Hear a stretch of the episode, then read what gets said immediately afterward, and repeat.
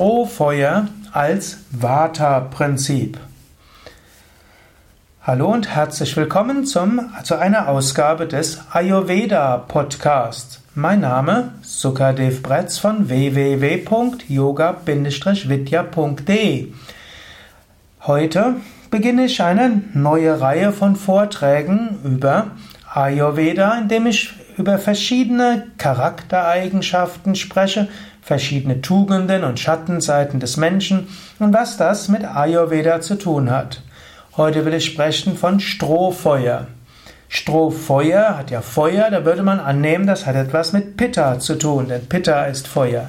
Aber eigentlich ist Strohfeuer ein Vata-Prinzip. Vata ist das Luftprinzip. Vata bedeutet schnell etwas beginnen und schnell wieder aufzuhören. Natürlich, es gibt verschiedene Aspekte des Vata-Elementes, aber Vata ist unter anderem auch Strohfeuer.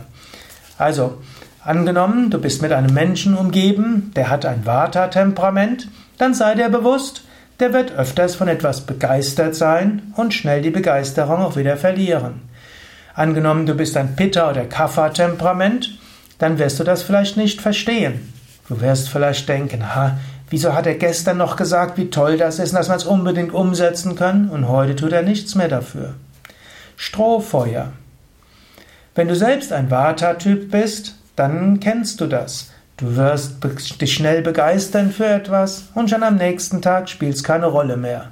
Andere werden dich deshalb öfters, äh, ja, werden öfters dich dafür schimpfen. Sie können haben damit Schwierigkeiten, damit zurechtzukommen. Ein gewisses Strohfeuer kurzfristige Begeisterung zeichnet also den Vata-Typen aus.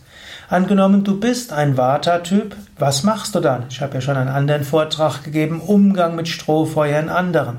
Aber angenommen, du bist jemand, der öfters schnell begeistert ist und dann schnell die Begeisterung verliert.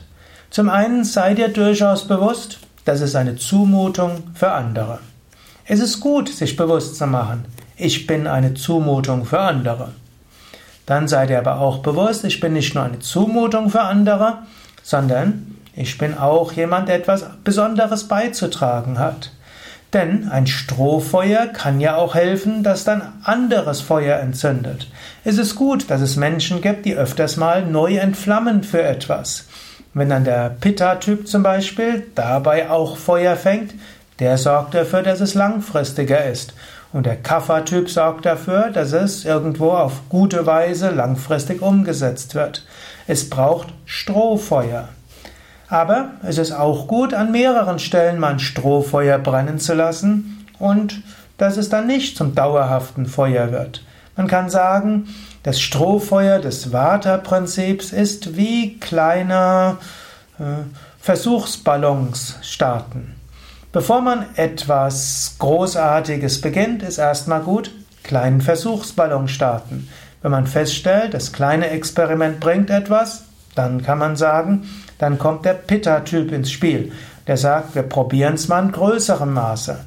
Und wenn man es dann in größerem Maß mit Enthusiasmus und Begeisterung und viel Energie und Durchsetzungsvermögen, Leistungsbereitschaft macht, dafür ist der Pitta-Typ da, dann muss es nachher langfristig in geordnete Bahnen so, sein, so umgesetzt werden, dass es dauerhaft funktioniert. Das ist die Aufgabe des Kapha-Typen. Daher, wenn du jemand bist, der immer wieder Strohfeuer hat, sei dir dessen bewusst, da ist vielleicht deine Aufgabe. Sei dir auch bewusst, manchmal ist es gut, den Pitta-Typen ins Boot zu holen und manchmal braucht es den Kapha-Typen. Sei dir auch bewusst, dass du in gewissem Maße eine Zumutung für andere bist, die nicht jedem Strohfeuer sofort folgen. Und wenn du jemand bist, der schnell begeistert ist und andere deiner Begeisterung nicht folgen, dann sei dir einfach bewusst, ja, du bist eben etwas anders als andere. Du bist ein Vata-Typ. Und der Vata-Typ hat eben die Fähigkeit zum Strohfeuer. Andere haben das nicht und das ist auch gut. Das ist ja eine der Besonderheiten im Ayurveda. Unterschiedliche Menschen unterschiedlich. Und verschiedene Menschen haben verschiedenes Wichtiges einzubringen.